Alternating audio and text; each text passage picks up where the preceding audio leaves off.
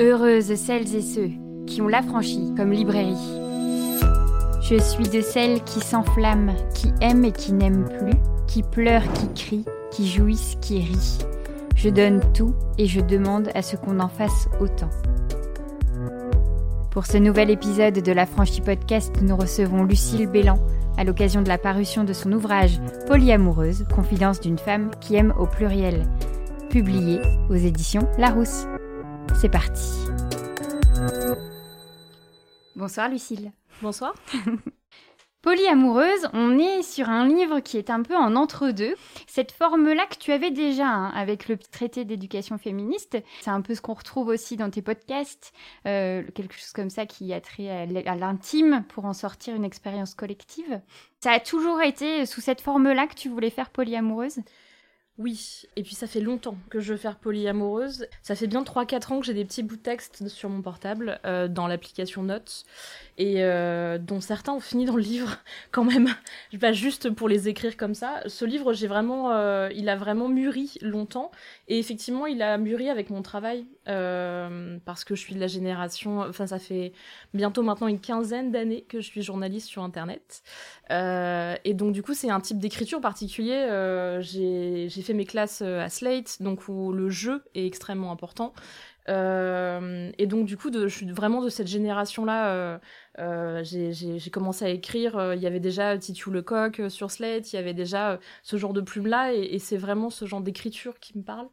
Euh, donc là, je pense que je ne vais pas dire que c'est le livre de la maturité, mais, pour le coup, il a bien maturé, euh, lui en tout cas. Et, euh, du coup, ouais, il, il, remet pas mal de choses. Il y a aussi un petit peu de témoignage à l'intérieur, qui est un peu le cœur de mon travail en podcast et à l'écrit. Euh, vraiment, ouais, c'est un mash-up de toutes les, les façons que j'ai de communiquer d'habitude euh, sur, euh, en général, mon féminisme de manière générale, et là, en particulier, sur la question de l'intime. À un moment donné, ton, ton livre, tu parles de ça, du travail de l'intime, et c'est vraiment, en fait, quand on écoute première et dernière fois, ou qu'on lit, en fait, tes ouvrages, on a vraiment cette attention-là, en fait, de faire parler les gens, et, et, et d'avoir ces endroits extrêmement précieux, mais aussi euh, très privés, en fait, mais qui nous permettent évidemment de nous reconnaître, ou en tout cas d'ouvrir des horizons qu'on n'aurait pas entendus ou croisés auparavant. Et c'est vraiment des choses qui, j'ai l'impression, nous permettent en fait de, nous rapprocher de thématiques qui pourraient ne pas du tout nous concerner. Voilà, typiquement, euh, euh, moi je n'avais, enfin, j'ai lu quelques textes, j'ai entendu des choses sur le polyamour, mais c'est pas du tout une expérience que j'ai partagée avec des personnes qui l'ont vécu, par exemple. Donc c'est la première fois que nous allons parler euh, ensemble. Euh, merci.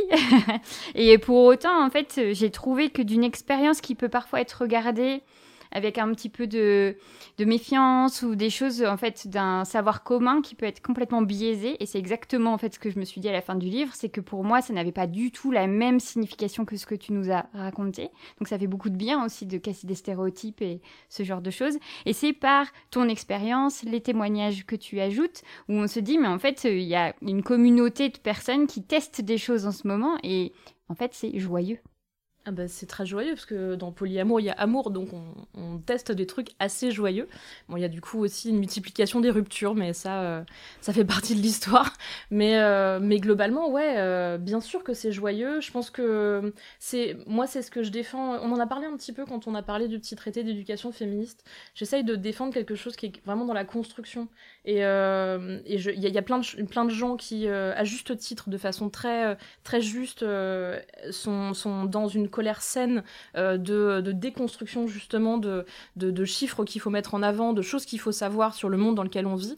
Et, j'essaye, moi, ma place en tout cas, celle que je me suis donnée, c'est d'avoir juste ce petit pas de côté, à dire, bon bah du coup, je prends tout ce qu'on m'a donné, toutes ces informations, et qu'est-ce que je peux en faire pour construire à mon petit niveau euh, quelque chose qui me paraît plus doux, plus juste, plus heureux euh, dans le monde dans lequel on vit avec les informations qu'on a. Et donc, euh, du coup, euh, le polyamour fait partie de ça pour moi, euh, vraiment.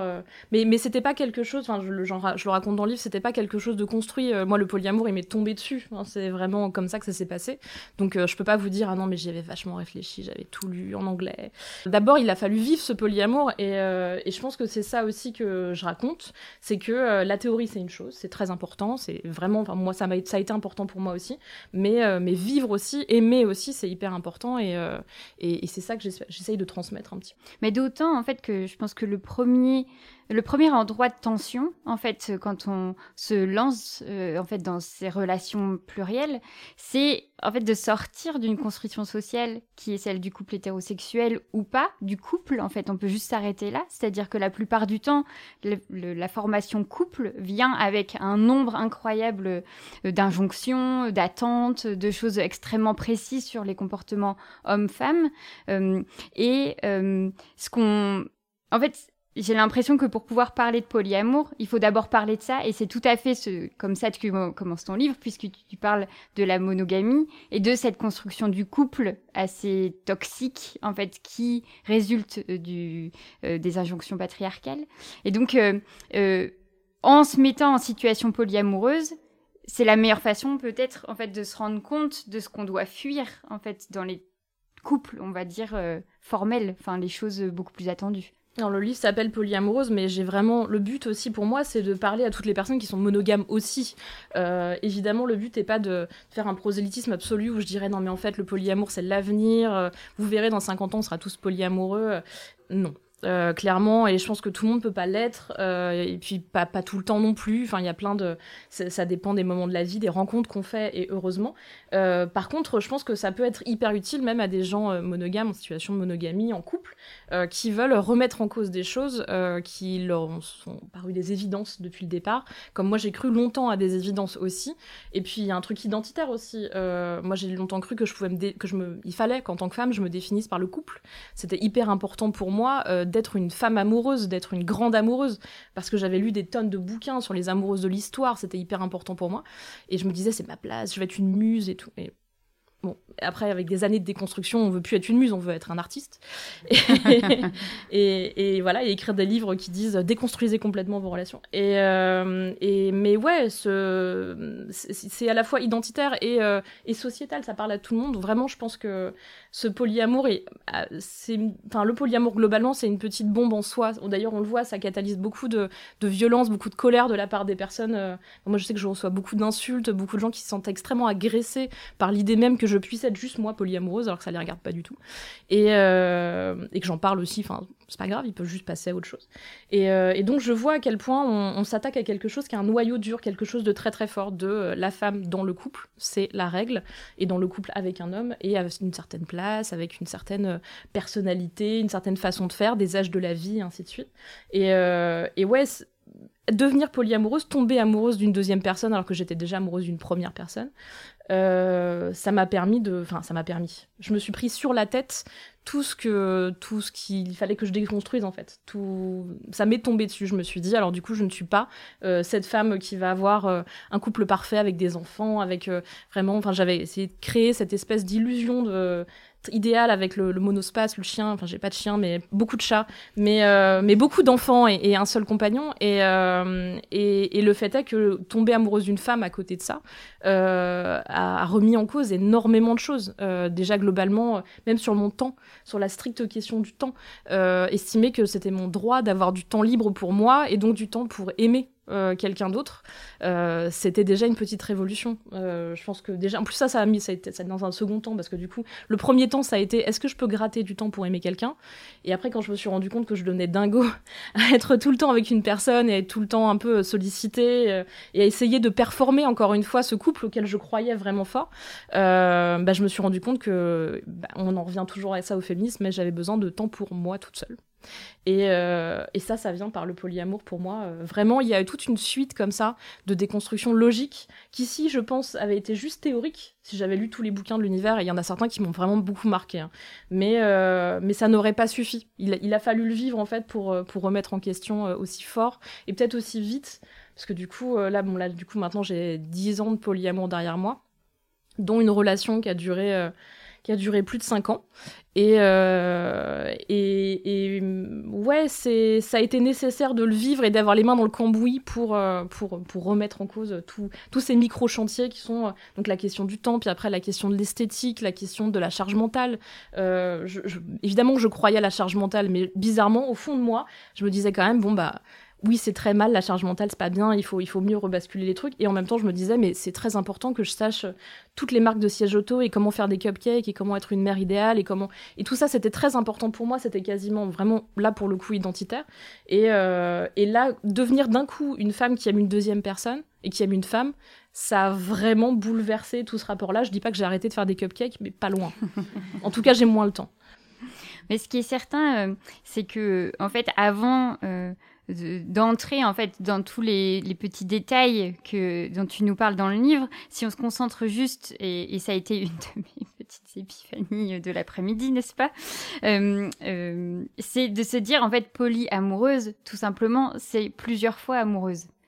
Et qui vient de ce fait en contre-attaque de cet amour absolu qu'on nous vend en fait généralement euh, euh, dans en effet ce que tu disais la littérature euh, commune en fait les choses qu'on nous transmet les histoires les contes de ce truc de la fusion de ne faire qu'un ou qu'une avec quelqu'un quelqu'une d'autre enfin il y a quand même fort cet imaginaire très emprisonnant en fait très étouffant d'un amour ultime là où en fait le projet politique quand même de, de cette affaire le polyamour c'est de se dire que on est capable d'aimer plusieurs personnes, et à des degrés et à des endroits différents. Et ça, j'ai trouvé qu'on en parlait moins euh, médiatiquement ou en tout cas dans la culture qui se transmet là en ce moment.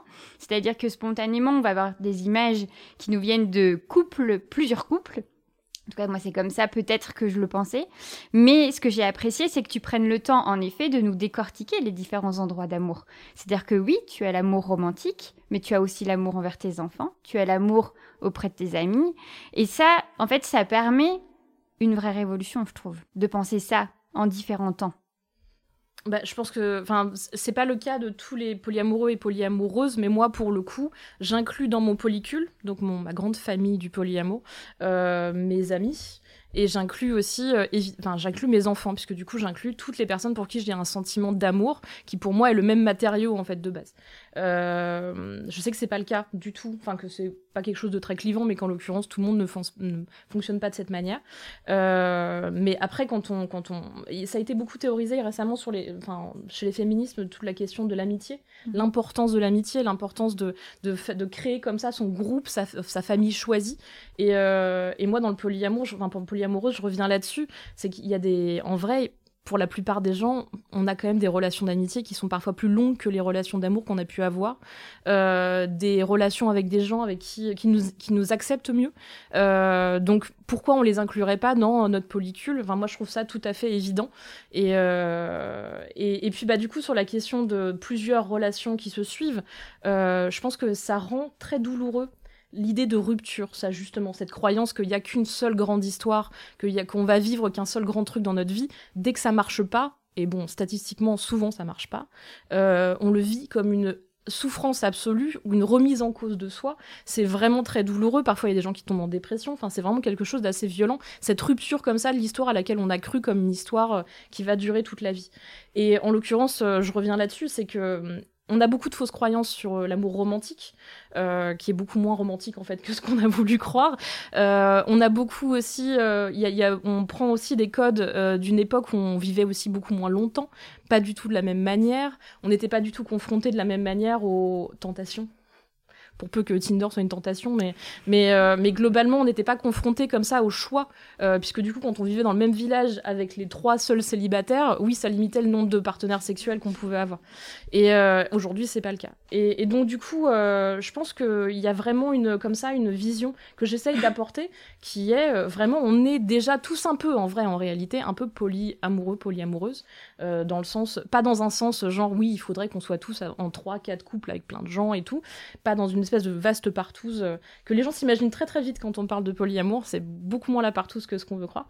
Euh, et du coup, euh, je pense que c'est intéressant de se dire que effectivement, on va aimer plusieurs fois, on va aimer de différentes manières, et surtout, on se rend pas compte qu'il y a des gens qu'on aime déjà et que à qui on ne dit pas ou à qui on l'exprime pas. En l'occurrence, je pense aux amis. on fait pas de déclaration d'amour à ses amis en l'occurrence. Et peut-être que parfois dans la vie, on devrait. Euh, je pense que c'est vraiment important. On n'arrête pas de dire justement que c'est important dans l'éducation des enfants, à quel point valoriser les choses, valoriser qui ils sont, leur dire qu'on les aime. Je pense que ça devrait être pareil pour les amis en l'occurrence.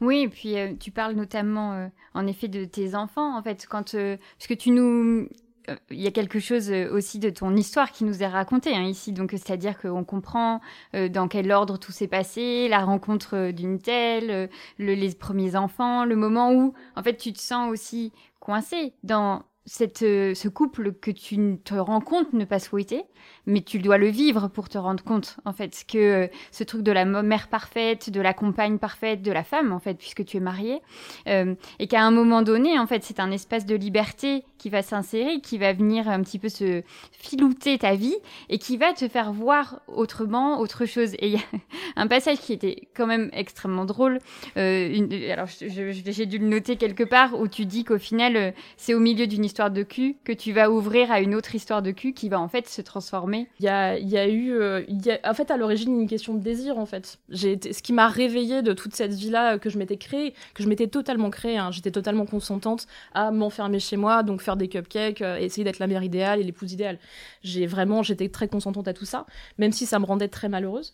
Et, euh, et en fait, ce qui m'a réveillée, c'était vraiment le désir. Et, et, effectivement, ça peut paraître un peu moins propre euh, que de dire oui, alors oui, j'ai lu, euh, j'ai lu Virginie Despentes et je me suis dit, allez, on va se mettre aux femmes maintenant.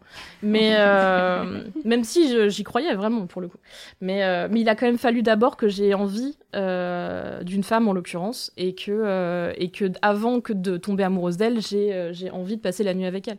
Mais bon, ça a été une question d'heure effectivement où où ça s'est réglé quoi. Où, vraiment je me suis dit, mais en fait tout était j'ai cru que c'était uniquement du désir, et puis en fait, vraiment, au fond de moi, je sentais que cette personne qui faisait vraiment battre mon cœur à ce point-là, il y avait un truc. Et, euh, et après, la, la, différence, en fait, c'est que c'est un truc dont on m'a beaucoup parlé dans mon travail de journaliste, le problème du crush. Il y a beaucoup de gens qui disent, oh là, je sais pas quoi faire de mon crush, donc je suis en couple, et euh, il y a quelqu'un au bureau, quelqu'un machin, n'importe qui, un crush quelque part.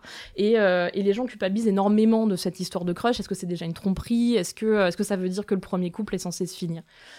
Non, euh, moi, je réponds souvent ça. Je réponds que c'est normal d'avoir des sentiments pour d'autres gens. La différence, c'est ce moment où on va décider de ce qu'on fait de ce sentiment. Et en fait, quand moi, je me suis rendu compte que, euh, bah, du coup, j'aimais encore mon mari, même si du coup la vie que j'avais avec lui était assez misérable et que euh, ce qui n'était pas totalement de sa faute et, euh, et qu'à côté je commençais à tomber amoureuse d'une femme, euh, bah du coup j'aurais pu décider que cette femme soit ma maîtresse. J'aurais pu décider que ça reste quelque part au fond de moi, juste un crush un peu honteux et me dire non mais c'est pas ça, c'est pas la vie que j'ai choisie. Et en fait ce que j'ai décidé, c'est d'en parler à tout le monde le premier jour. Et alors bon, c'est ça paraît un peu c'est là maintenant je me dis putain c'est vachement courageux mais en fait en réalité j'étais pas j'étais vraiment complètement au bout de ma vie et j'arrêtais pas de pleurer. Donc imaginez que je racontais ça j'ai été voir mon mari j'étais vraiment en train de en sanglots avec le mascara qui coule la nuit qui est passée la veille. Enfin vraiment j'étais dans un sale état physiquement et en train de raconter cette histoire et de dire mais je t'aime encore mais j'aime quelqu'un d'autre qu'est-ce qu'on qu'est-ce qu'on fait? Et donc toute cette construction s'est basée là-dessus sur ces conversations là qui ont qui sont arrivées tout de suite de je ne veux pas partir dans un cercle de tromperie, ça ne me correspond pas, ça ne me correspond plus. Euh, euh, et, en même temps, je ne veux pas euh, m'empêcher d'aimer quelqu'un alors que je sais que j'aime cette personne. Et donc, du coup, là, c'est la, décision du polyamour, elle arrive là. Mais il y a plein d'autres cas de figure. En fait, on peut en faire plein d'autres choses. Moi, j'ai décidé que c'était du polyamour. Mmh. Mais là où c'est vraiment où ton livre va être très appuyé, c'est sur ces endroits de communication et surtout de se dire qu'en fait la base ultime de tout, oui, c'est l'amour, mais c'est surtout le respect. C'est alors euh, ça paraît évident comme ça quand on dit euh, alors le secret pour que ça marche c'est qu'il faut parler oui euh, c'est évidemment le secret. Par contre il y a plein de pour l'avoir vécu pour avoir été avec différentes personnes avec qui la communication n'a pas forcément toujours été simple dès le départ c'est qu'en fait on nous apprend pas à communiquer déjà de base, euh, qu'on se soit dans l'exemple de nos parents euh, pour la plupart des gens, pour des générations antérieures de gens qui se parlaient pas de ouf, euh, à en fait on peut vite avoir honte de ce qu'on est ou de ce qu'on ressent, et donc du coup on communique, mais un truc un peu biaisé, légèrement biaisé. Il y a aussi une image comme ça du couple monogame hétérosexuel où on est en opposition.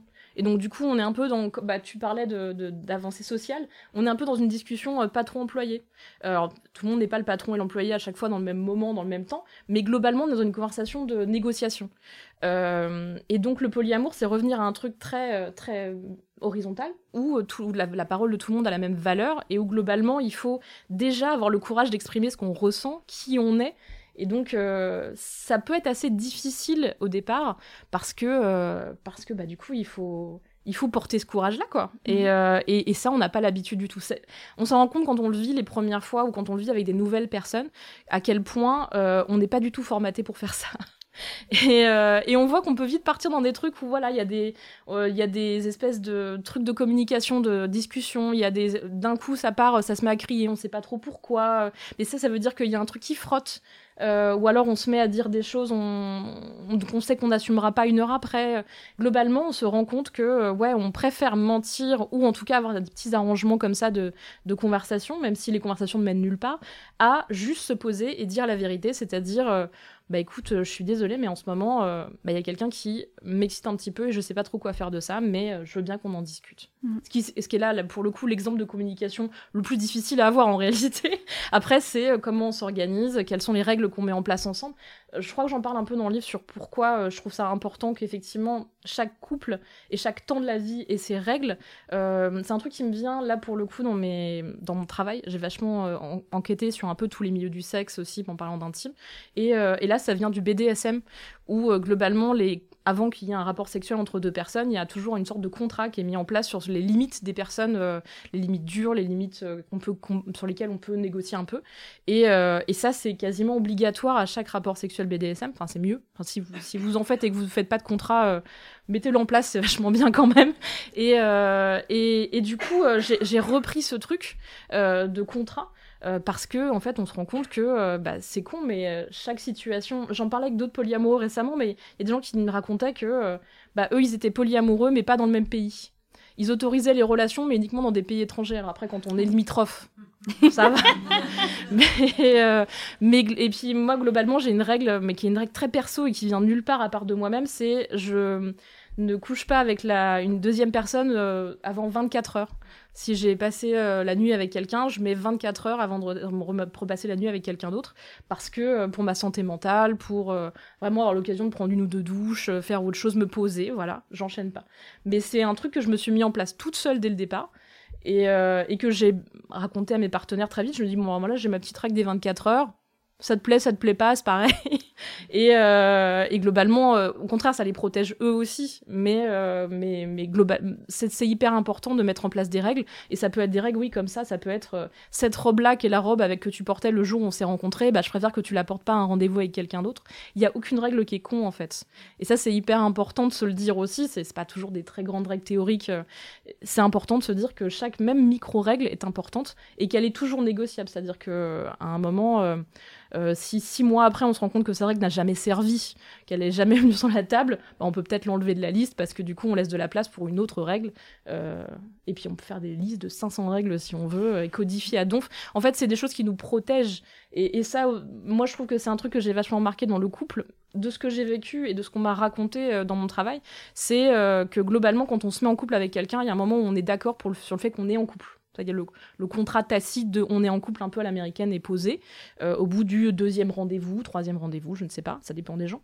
Et, euh, et après, on ne parle plus jamais de cette question du couple. Alors, quelles sont les règles? Est-ce que euh, est-ce qu'envoyer des sextos à quelqu'un c'est tromper? Est-ce que avoir un crush du coup avec quelqu'un c'est tromper? Tous ces trucs, on n'en parle jamais. Et, et, et je trouve ça assez problématique. Et du coup, le polyamour vient vraiment bousculer ça, c'est-à-dire que déjà dès le départ, on met les règles en place. Bah, Pour la santé mentale de tout le monde, c'est beaucoup mieux. Enfin, c'est même indispensable. Et ensuite, au fur et à mesure de l'histoire, on se rend compte que euh, bah, telle situation a créé un clash. Et donc, du coup, bah, ça met en place une nouvelle règle, ou plusieurs nouvelles règles. Et, euh, et c'est comme ça qu'on avance petit à petit à un truc où tout le monde se sent confortable. Et où globalement, euh, bah, il n'y a pas de sentiment de tromperie, puisque du coup, on reste dans les clous qu'on s'est fixés. Et, et globalement, en plus, le fait qu'on communique régulièrement sur les trucs, fait que normalement, il n'y a, pas de- a pas de tromperie. Quoi. Mais d'autant que, en fait, j'ai l'impression que euh, pour passer à toutes ces étapes de règles, il faut aussi repenser deux euh, euh, sentiments qui sont quand même très accrochés euh, au couple ou en tout cas aux relations romantiques, amoureuses, euh, euh, tout le lexique est possible. C'est ces fameux principes de fidélité et de jalousie. Alors tu expliques très bien en fait qu'on a tendance à, à accoler fidélité à la femme et jalousie à l'homme dans nos constructions sociales. Mais c'est vrai que si spontanément en fait, on est dans ces constructions-là, ce qui est quand même le cas, et c'est beaucoup dans toute la pop culture, le cinéma, la littérature, c'est les histoires qu'on nous raconte. Mais c'est-à-dire que quand euh, euh, tu es la personne qui vient me dire, euh, oui, je viens, j'ai un crush incroyable, j'ai du désir pour quelqu'un d'autre, comment, en fait, enfin, après c'est vraiment les premières les questions de débutante peut-être mais de se dire mais là en fait il va y avoir des choses en moi qui en fait ne viennent pas de mon expérience peut-être personnelles, qui viennent de tout ce qu'on m'a transmis, de dire je ne suis plus assez bien, euh, euh, est-ce qu'il me désire ou elle me désire toujours, euh, qu'est-ce que je dois changer en moi? En fait, il y a quelque chose aussi de se mettre en danger soi-même du de, cette nouvelle relation à venir. Donc j'ai l'impression que en fait la base de tout, c'est de discuter de ces endroits-là, en fait, de, de, de dire quels sont nos points de de réassurance. Enfin, je sais même pas si c'est un mot, mais de comment on se rassure dans cette cellule-là et où on se fait confiance aussi, non? Bah Déjà, globalement, on, on lance pas une, un modèle polyamoureux dans un couple où on se sent en danger, où on se sent euh, pas sûr de soi, où on se dit ah je suis jamais assez bien et tout. C'est c'est pas le bon endroit pour faire ça. Euh, globalement, y, y, a, moi je pense que en tout cas, euh, en tout cas les psys, en tout cas on parle comme ça, mais la jalousie, euh, quelque chose qu'on nous a vachement valorisé comme une expression de sentiment amoureux hyper important, c'est d'abord une expression de problème de confiance en soi. Euh, c'est pas très très difficile de l'analyser comme ça en réalité. Hein. On se pose deux secondes et on se rend compte que bah, déjà on peut aussi être jaloux parce qu'on nous a appris à être jaloux, mais on peut aussi euh, vraiment être jaloux en se disant euh, bah en fait il va me remplacer. On va me remplacer. Je suis pas assez bien, je suis pas assez bien physiquement, quelles que soient les raisons pour lesquelles on se sent pas bien. Et, et c'est là qu'il faut travailler sur soi parce que c'est pas l'autre qui va nous réparer sur ces questions-là. C'est pas à l'autre de nous aider sur nos questions de problèmes de confiance en soi. C'est à nous d'avoir assez confiance pour euh, pouvoir se dire, bah, en fait, peut-être que ce qu'il va vivre ou elle va vivre à côté va être une belle histoire, et tant mieux. Et, euh, mais notre histoire est aussi valide, et c'est aussi une belle histoire. Et, euh, et en l'occurrence, une personne qui est polyamoureuse et qui dit, je veux vivre ces deux histoires en parallèle, elle n'a pas de raison de le faire euh, de façon mensongère euh, ou en tout cas en transition avant de quitter la première quoi.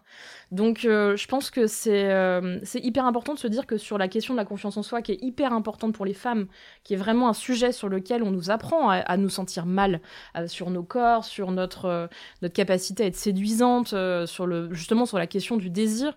J'en parle vraiment dans le livre ce, truc de enfin, c'est quasiment, ouais, c'est un truc d'identité. Il faut qu'on soit désirable et c'est hyper important pour nous. Euh, et d'un seul coup que quelqu'un d'autre soit désirable, on a l'impression qu'on nous prend des points de désirabilité.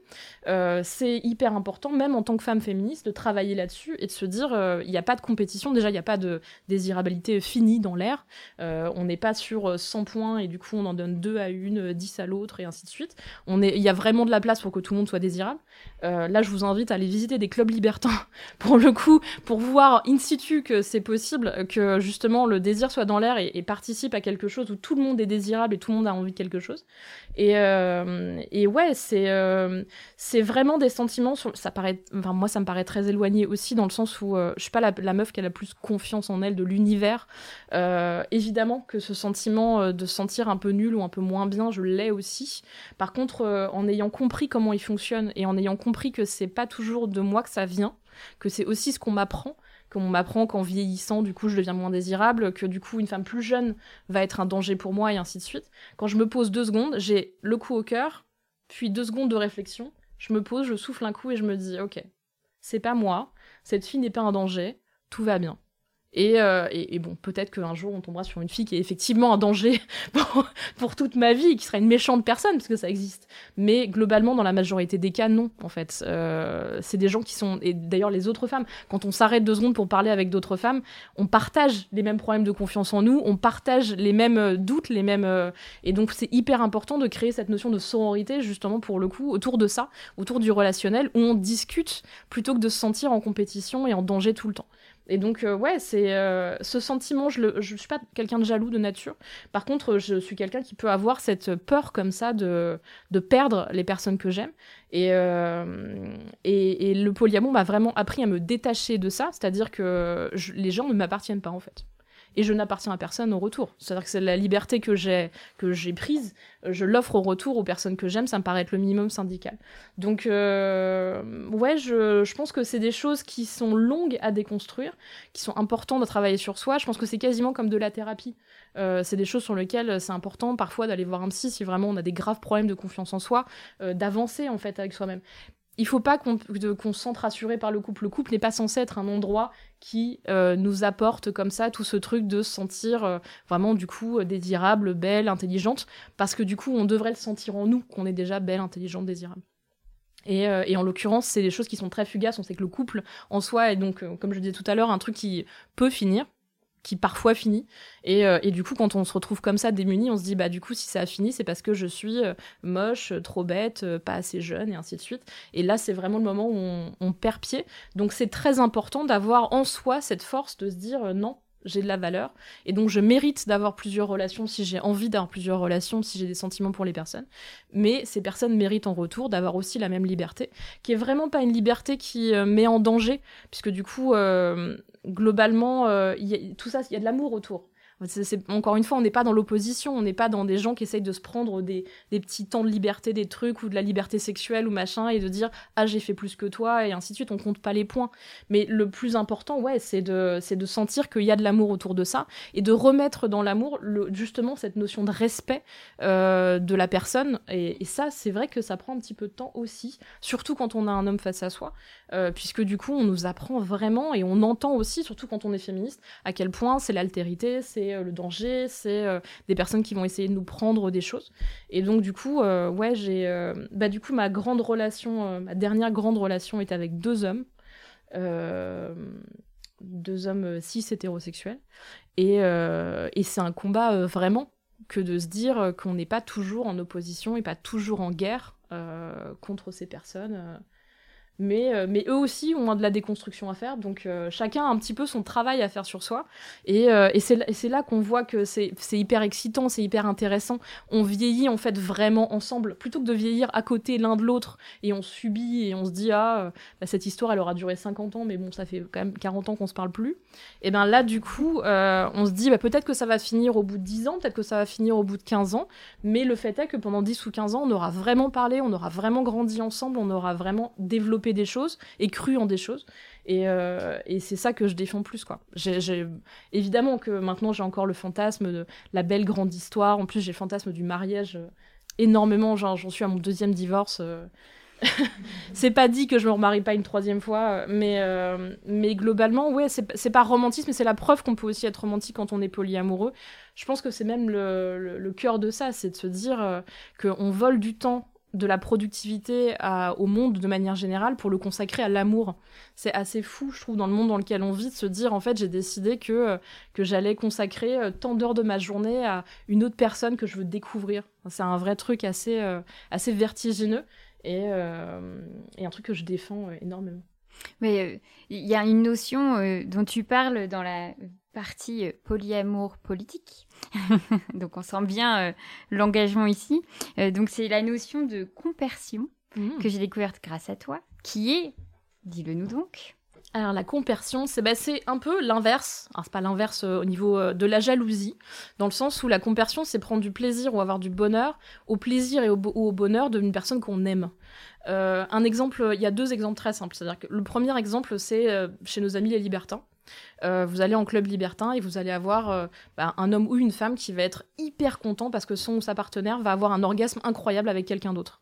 C'est un truc que connaissent vraiment bien les libertins, ce sentiment euh, de vraiment de plaisir à putain, je suis vraiment trop content, on, a bien fait de venir ce soir, elle a bien kiffé. Et il y en a un deuxième, un exemple qui n'est pas sexuel, qui est par exemple, mon, je, viens de passer la journée un peu dans les transports et tout, et mon compagnon s'est fait une mousse au chocolat incroyable ce midi. Et ben du coup, je vais pas me dire ah mais le bâtard il aurait pu m'attendre et puis euh, franchement il aurait même pu ne pas déjeuner en en deuil du fait que je ne sois pas là. Mais euh, mais au contraire je vais me dire euh, ah bah en fait je suis trop contente pour toi t'as passé une bonne journée t'as bien kiffé ta journée bah ça me fait plaisir. Et quand on va rentrer quand je vais rentrer demain je vais me dire bah franchement moi aussi j'ai passé une très bonne journée bah on est très content voilà. Et la compersion c'est ça c'est ce sentiment là c'est plutôt que d'être dans ce truc jaloux de en fait si quelqu'un a du plaisir ou du bonheur on me vole quelque chose C'est en fait, bah, en fait le bonheur des autres, surtout des personnes qu'on aime, nous rend heureux de base. Mm. Et donc c'est, enfin ouais, c'est euh, quand on le théorise et quand on le, quand on se le met dans la tête, ça devient un truc un peu plus évident. C'est vrai qu'au début on se rend compte qu'on a des mauvais réflexes, ce truc de dire oh le bâtard franchement il abuse et tout machin, et puis en fait après on se dit ah mais en fait non, en fait je suis contente. Et, ça permet après, moi maintenant c'est devenu un réflexe, c'est vraiment un vrai réflexe. Je suis réellement heureuse quand les gens que j'aime passent du bon temps quand je ne suis pas là. Parce que du coup ça veut dire aussi que moi aussi je peux passer du bon temps quand ils sont pas là. Et qu'au contraire après on ramène tout dans notre foyer, on peut se raconter des choses sur notre vie et on a des choses à s'apporter et ça nous nourrit en positif. Et ça, c'est vraiment euh, un truc que, les polyamoureux connaissent, mais aussi un petit peu les libertins. Du coup, c'est ce truc de multiplication. L'amour, c'est pas un truc qu'on divise. moi, je le dis souvent, dans les gens polyamoureux me disent, enfin, les gens qui ne sont pas polyamoureux me disent, mais quand t'aimes une deuxième personne, tu l'aimes forcément moins ou plus que la première personne. Alors, c'est possible et c'est ok. Mais en l'occurrence, moi j'ai trois enfants et j'ai pas commencé à aimer moins mes enfants à partir du deuxième. Il n'y a pas ce truc un peu de lavage machine où on aime un peu moins ses enfants. Et eh ben c'est pareil dans le polyamour globalement, on construit des choses qui sont différentes. Donc du coup les relations ne se ressemblent pas parce que du coup la temporalité n'est pas la même. Il y a plein de, cas de figure euh, qui diffèrent. Mais euh, mais en l'occurrence, euh, ben, en fait on, aime et plus on aime, plus on est dans ce sentiment d'amour et plus on est heureux. Et en vrai, plus on a justement pareil du plaisir sexuel et plus on a envie d'en avoir. c'est un truc un peu vertueux. Euh, et, globalement, euh, c'est un truc que je dis vraiment rassurez-vous. Euh, si vous avez un orgasme incroyable avec un partenaire et que vous rentrez chez vous, vous vous direz pas ah bah c'est bon j'ai mon compte pour la semaine. Du coup, franchement on en reparle la semaine prochaine. Mais là non. En fait non, vous allez vous dire putain je suis dans cette vibe hyper cool de plaisir sexuel, de plaisir tout court, de sentiment d'être vivante. Et donc du coup vous allez être trop contente et vous allez dire on continue, on continue sur cette lancée. Et, et pour l'avoir vécu, c'est vraiment un truc. les moments où on est épanoui de manière générale, euh, ça, ça, ça, nourrit quoi. Et c'est vraiment très très beau. Mais c'est vraiment tout l'enjeu en fait de cette partie-là, c'est de montrer en fait que de l'expérience polyamoureuse, on peut en retirer en fait une autre façon d'être au monde, et notamment, euh, donc on l'a bien entendu, de comment en tant que femme, euh, on a une autre place aussi dans le monde, comment on peut gérer différemment, notamment cette fameuse charge mentale, parce que là donc tu pars de ton exemple de d'être en amour de deux hommes, donc évidemment il y a des warnings qui s'allument en disant oh là là là là tout ce qu'il faut gérer, et ben en fait non, puisque oui, ça a pu être, mais en fait, à un moment donné, en fait, pour ta protection, il a fallu faire mettre des systèmes en place et lâcher aussi certaines choses qui étaient spontanément venues en fait à toi. Est-ce que être sûr en fait que les choses soient toujours bien à leur place, que tu puisses retrouver tes affaires, nanana. Et en même temps, ben, tu, avec l'expérience, tu crées un univers qui était beaucoup plus fluide et beaucoup moins fatigant. Euh, et ça, je me dis en fait de ces expériences qui font bouger les lignes en fait, il y a plein de, choses à apprendre et à transmettre à des milieux qui n'auraient rien à voir avec le polyamour. Ces idées de fatigue, de charge mentale, euh, enfin, c'est quand même commun euh, à, beaucoup de personnes euh, minorisées, en fait, femmes non binaire. Moi, il a fallu, euh, il a fallu ça justement pour que je me dise, mais je peux pas tout gérer quoi. Et justement, ce truc de tout gérer chez moi, c'était un truc pour me rendre indispensable aussi. C'était semi un truc d'ego qui faisait que du coup, j'étais la personne qui faisait tourner la maison de manière générale.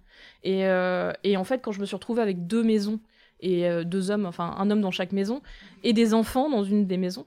pendant un temps, j'ai essayé de faire perdurer ce truc de ah bah ça y est, j'ai une deuxième maison, donc du coup je vais regérer les courses, regérer le ménage, regérer autre chose. Et c'était pas possible en fait, c'est pas possible à tenir. Ou alors je ne faisais que me déplacer de maison en maison pour gérer les trucs. J'étais gouvernante à temps plein. et, euh, et, il y a eu un temps comme ça où je me suis dit, mais en fait, du coup, ça veut dire que je suis pas une bonne compagne. Donc, du coup, j'ai une remise en cause là-dessus. Enfin, je me suis dit, mais qu'est-ce que, voilà, qu'est-ce que tu fais? Pourquoi tu fais ça comme ça? Pourquoi tu as besoin à tout prix de, de faire marcher les choses? Et puis, à un moment, j'en ai eu marre et j'ai envoyé tout balader. Et j'ai pris mes deux partenaires un peu entre quatre yeux et je leur ai dit, en fait, pour que je tienne le coup sur la longueur, pour que les relations tiennent le coup sur la longueur, parce que si moi je peux pas tenir, les relations s'arrêtent, euh, bah, il va falloir qu'on gère autrement. Et ça a été avec des trucs. J'ai un exemple très concret, c'est que par exemple, euh, dans les deux maisons, je voulais qu'il y ait des, des protections hygiéniques euh, pour que les, hommes qui habitent dans la maison s'assurent qu'il y ait toujours des protections hygiéniques dans la maison et que j'ai pas besoin d'y penser quand j'y quand j'y arrive. Voilà. Que ce soit leur travail à eux de gérer que ça, c'était pas à moi de le gérer. ça a été pareil avec évidemment bah, les courses, le ménage, il y a eu plein de trucs qui ont été bouleversés par ça. Euh, qui font qu'on a l'impression que du coup je gérais plus rien mais en fait si quand même un petit peu il y a quand même plein d'autres trucs évidemment qu'on gère dans la vie heureusement autres que les courses euh, et, euh, ouais évidemment mais ça ça a été des discussions ça, mais pas des discussions difficiles juste des discussions posées de dire en fait moi il a fallu que je le dise c'est c'est ce qu'on dit aussi c'est une base de charge mentale de dire il faut que je donne des ordres parce que sinon les trucs sont pas faits. Mais en vrai moi il a fallu que je pose cette règle là et que je dise voilà en fait là je suis un peu en train de craquer je suis épuisée. Donc du coup euh, bah, je ne gérerai plus ça ça ça. Mais du coup tu dois débrouiller pour gérer tous ces trucs. Tu sais normalement le faire parce que tu sais te gérer. Et donc du coup tu vas rajouter un petit peu des trucs pour moi et on va partager un peu. Et euh, et, et j'ai gardé des charges de choses qui me faisaient plaisir que ce soit des charges de, euh, de décoration, de fait que les endroits soient accueillants, euh, des choses vraiment pour lesquelles qui me nourrissaient, qui étaient bien positives. Et, euh, et à côté de ça, il y a des choses sur lesquelles j'ai lâché complètement prise parce que c'est aussi un truc de confiance. Je me suis dit, ces personnes avec qui je partage ma vie, je les ai choisies, donc je vais pas non plus complètement les infantiliser, je vais estimer que je peux leur faire confiance. Et globalement, je dois avouer. J'ai pas été trop déçue euh, parce que du coup, par exemple, je leur ai donné la charge de l'emploi du temps général, c'est-à-dire que c'était eux un peu qui avaient euh, euh, la gestion du Google Calendar de la famille et donc la gestion de un peu qui est où, quand, qu'est-ce qu'on fait, les week-ends, les trucs. Moi, ça m'arrive régulièrement de m'arrêter et de me dire ah au fait, on est où? Enfin, on fait quoi le week-end prochain? Je ne sais pas. et je préfère ne pas le savoir parce que du coup, c'est quand même une charge particulière. Donc là, maintenant, je délègue encore ça. Et là, actuellement, on est séparés avec mon, euh, Marie, donc le, premier homme avec qui j'ai découvert que j'étais polyamoureuse. Euh, on a passé dix ans ensemble, on a eu trois enfants ensemble. Et euh, je considère qu'il fait encore partie de mon polycule, puisqu'en l'occurrence, on élève encore trois enfants ensemble. Euh, c'est quelqu'un, bah, du coup, avec qui j'ai quand même passé dix ans, donc on se connaît un peu par cœur. Et, euh, et globalement, on gère encore mille trucs ensemble. Et, et on garde les mêmes codes qu'on avait pendant le polyamour à la vie qu'on a aujourd'hui, où globalement, je suis quand même beaucoup moins là, puisque du coup, les enfants se déplacent un petit peu, mais moi, j'ai pas de raison d'être chez lui euh, sauf exceptionnellement. Et on garde les mêmes codes, c'est-à-dire qu'il m'écrit, il me dit au fait, alors voilà, j'ai ça, ça, ça pour toi, je sais que tu bois tel thé, donc voilà, j'ai mis tel thé à tel endroit et tout. Et, euh, c'est super sympa. Mais euh, c'est la preuve aussi qu'on n'a pas besoin de penser à tout tout le temps. Et ça veut dire aussi que j'ai plus de place pour avoir des attentions, des vraies attentions pour les gens, plutôt que juste gérer des trucs qui seront invisibles pour eux.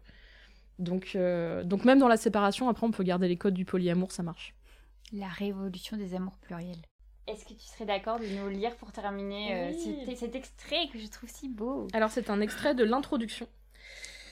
Je suis de celles qui s'enflamment, qui aiment et qui n'aiment plus, qui pleurent, qui crient, qui jouissent, qui rient. Je donne tout et je demande à ce qu'on en fasse autant. Et puis je pars. Je m'écoute, je crois. Plus que l'autre, plus que les conseils des amis, plus que la raison ou les normes de la société. Je sais au fond de moi quand il est temps de partir. Et c'est pour moi la dernière preuve de respect de l'autre que d'écouter cette petite voix, cette conviction profonde. Je suis toujours là parce que je sais que c'est ma place. Je n'ai pas besoin de le dire, l'autre ou les autres savent qu'ils peuvent croire en ma sincérité. Contre vents et marées, je suis là. Mais si la souffrance vient, je me mets en retrait.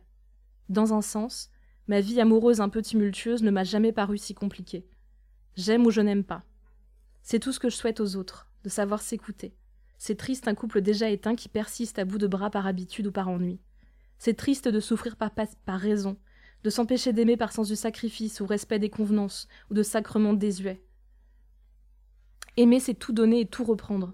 Aimer, c'est quelque chose qui commence en soi. C'est une petite voix au fond de chacun. Écoutez-la. Je reste ou je pars. Parfois ça fait peur, mais toujours au fond on sait. Merci beaucoup Lucille. Bah merci. Alors, heureuse Vous venez d'écouter un nouvel épisode de l'Affranchi Podcast en compagnie de Lucille Bélan, à l'occasion de la parution de son ouvrage Polyamoureuse, confidence d'une femme qui aime au pluriel, chez Larousse Éditions. L'Affranchi Podcast, c'est Soazic Courbet à la réalisation, Pierre-Antoine Naline à la création sonore et Chien Fou pour l'univers graphique.